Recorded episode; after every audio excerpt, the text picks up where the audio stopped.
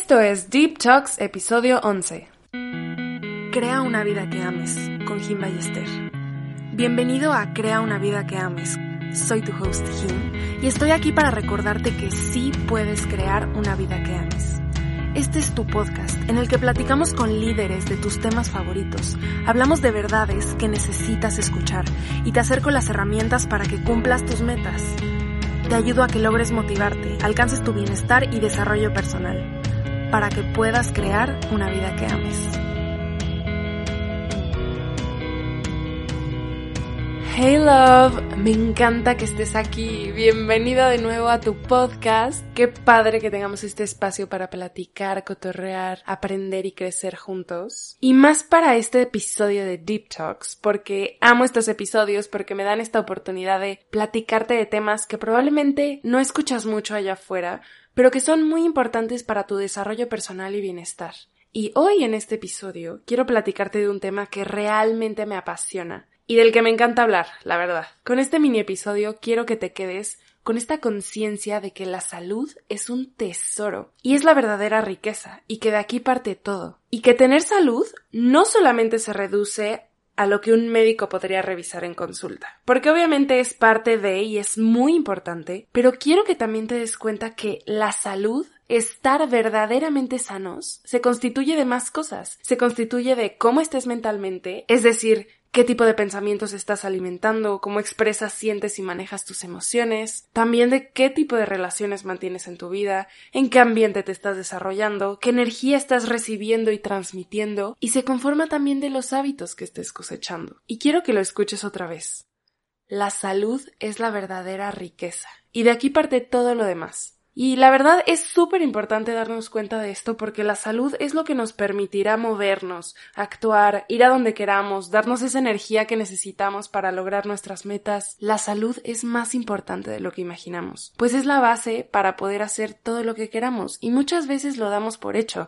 No sé si te ha pasado que te da una gripa y traes mocos y te acuestas para dormir y no te puedes dormir por los mocos y estás pensando en todas aquellas veces que no apreciaste no tener mocos. Hay que agradecer cada momento y cada parte de nosotros cuando estamos sanos, porque verdaderamente es un tesoro. Es por esto que hay que cuidarnos ante todo, y no solo físicamente, porque cuando escuchamos salud yo sé que pensamos en nuestro cuerpo físico, pero también la salud se ve afectada por nuestro estado mental, por el ambiente en el que estamos, por las personas con las que convivimos, y varios de estos factores sí los podemos manipular y redireccionar. A ver, es evidente que no puedes cambiar tus genes, no puedes agarrar y cambiar tu edad, que indudablemente influye en nuestra salud, pero sí puedes meter mano en tus hábitos y puedes cambiar ciertas cosas de tu ambiente y de tu círculo social que pueden estar afectándote más de lo que piensas en tu salud. Así que lo que quiero hacer con este episodio, más allá de transmitirte que la salud es un tesoro, es también darte algunos tips para cuidarte y estar sano, para que puedas poner en práctica esto y hacer pequeños cambios en tu vida y mejorar tu salud. Así que, si no vas manejando y tienes pluma y papel a la mano o en las notas de tu celular, apunta esto que te voy a decir.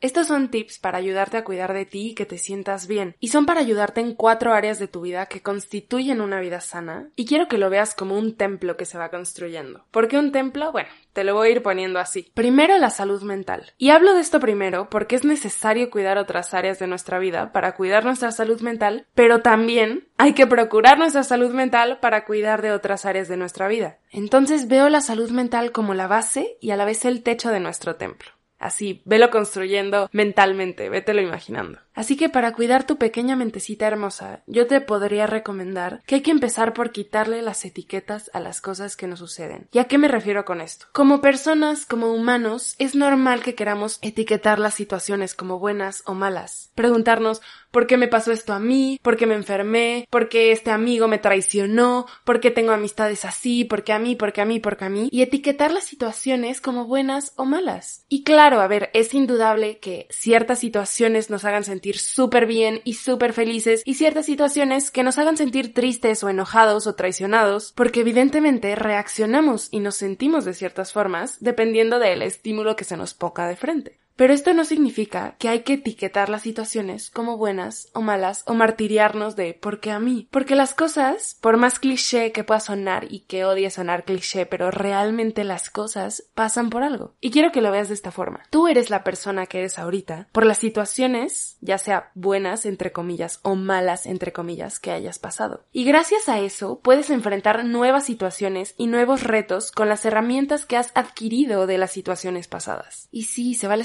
sentirnos tristes o enojados o frustrados ante ciertas situaciones. Y felices y eufóricos y llenos de energía ante otras situaciones. Pero hay que aprender a quitarle esa dualidad de bueno o malo a las situaciones, porque simplemente son y cuando empezamos a ver la vida de esta forma, cuando cambiamos este chip de etiquetar todo lo que nos sucede como bueno o malo, podemos fluir mucho mejor y podemos dar un pasito atrás y aprender y crecer y seguir. Y no es algo fácil, es algo que trabajas. Y obviamente cuando estás en una situación que te hace sentir súper triste o enojado, dices, ¿por qué me pasó esto? Pero realmente entrar en el hábito de no etiquetar todo lo que nos sucede puede ayudarte muchísimo a cómo te sientes ante las situaciones. Número 2. Para cuidar tu salud mental. Expresa tus emociones. No las reprimas. Y claro, tampoco te ahogues en ellas. Pero sí siéntelas y exprésalas. Es que yo sé que repito esto siempre que puedo, pero es tan importante darle espacio a nuestras emociones porque están ahí por algo. Te sientes así por algo. Escúchate, hazte caso, exprésalo. ¿Cómo? Pues platícalo, llóralo, escríbelo, píntalo y háblalo, pero siéntelo y exprésalo. Número 3. Ir a terapia realmente, realmente, realmente, realmente hará un cambio en tu vida. Ya sé que sientas que la necesitas o no. Hay que quitarle otra vez esta etiqueta de que solo es para ciertas personas, porque la terapia nunca está de más. Conocerte un poquito más, darte herramientas para afrontar ciertas situaciones o manejar ciertas emociones, nunca está de más. Siempre aportará a tu crecimiento y a tu salud.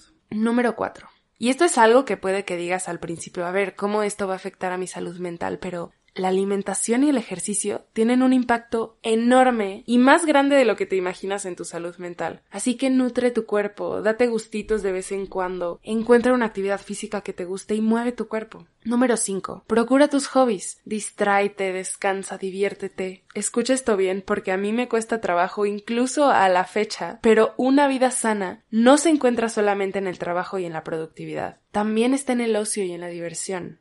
Número 6. Poner límites en tus relaciones e incluso contigo mismo. Tengo un episodio completito que se llama El arte de poner límites. Me encanta este tema y es muy importante para tu salud mental. Número 7. Tu grupo social. Fíjate realmente cómo te sientes cuando estás con tu grupo de amigos. ¿Te sientes bien? ¿Te sientes cómodo? Y esto me lleva a otro factor muy importante para la construcción de nuestro templo, que son las relaciones sanas. Estas son como los pilares, porque independientemente de eso que dicen, que somos el promedio de las cinco personas más cercanas a nosotros, que realmente eso sí nos hace replantearnos muchas de nuestras relaciones, las relaciones que establezcas, ya sea familiares, amorosas, de amistad, etc., impactan en cómo te sientes, el apoyo que recibas, las conversaciones que establezcas, y esto afecta positiva o negativamente a tu salud mental, que es parte de nuestra salud general.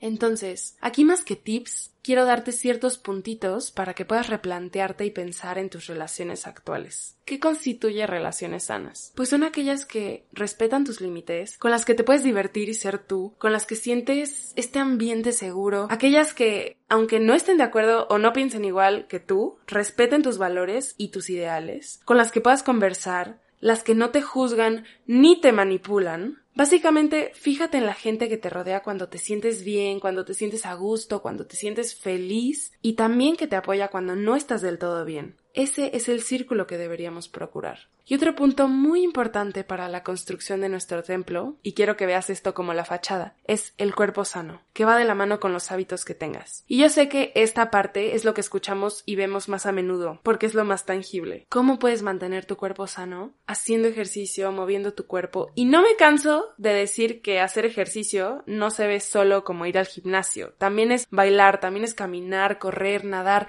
Hay una infinidad de opciones. Otro punto es una alimentación completa, pero también una alimentación que te haga feliz, manteniéndote sano. Para esto, y el ejercicio también, aprende a escuchar tu cuerpo. ¿Qué es lo que necesita? Puede ser descanso, puede ser comer.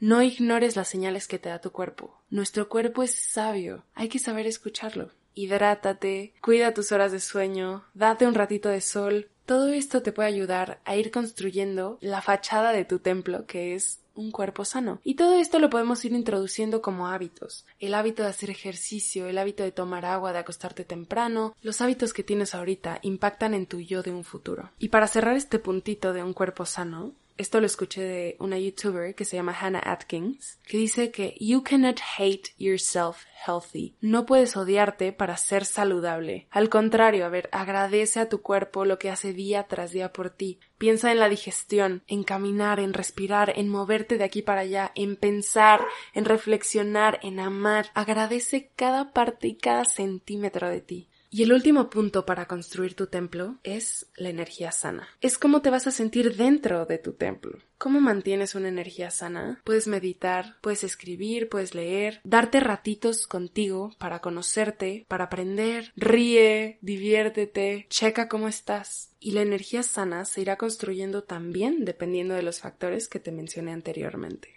Y así es como vas construyendo y ajustando y cuidando tu templo poquito a poquito. Y me gusta verlo así porque nuestro cuerpo y nuestra mente es nuestro templo y hay que cuidarlo. Y recuerda que puedes volver a este episodio y escucharlo las veces que necesites porque probablemente ahorita sientes que es mucha información y muchos tips para iniciar que dices, Jim, ¿qué onda? O sea, me lanzaste un chorro de cosas que tengo que hacer. Pero cuando entiendas que la salud es un tesoro y que tú tienes el control de muchísimos factores que puedan estar afectándola, con eso ya diste el primer paso. Porque la salud no es solamente cómo te ves, sino cómo te sientes. Es el motor para que puedas crecer como persona, cambiar, cuidarte, transformarte y amarte.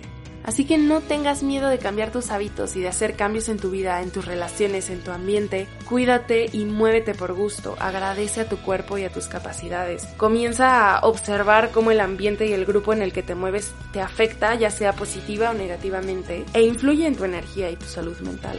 Porque eres lo más permanente que tienes en tu vida. Y cuidarte es lo que te permitirá seguir interactuando de esta forma con este mundo. Antes de irme solo quiero agradecerte muchísimo por estar aquí y compartir este espacio conmigo. Si hay alguien en tu vida que pienses que le pueda servir este episodio, compárteselo. Me puedes encontrar en Instagram y en TikTok como him-ballester para seguir en contacto toda la semana. Hasta la próxima, love.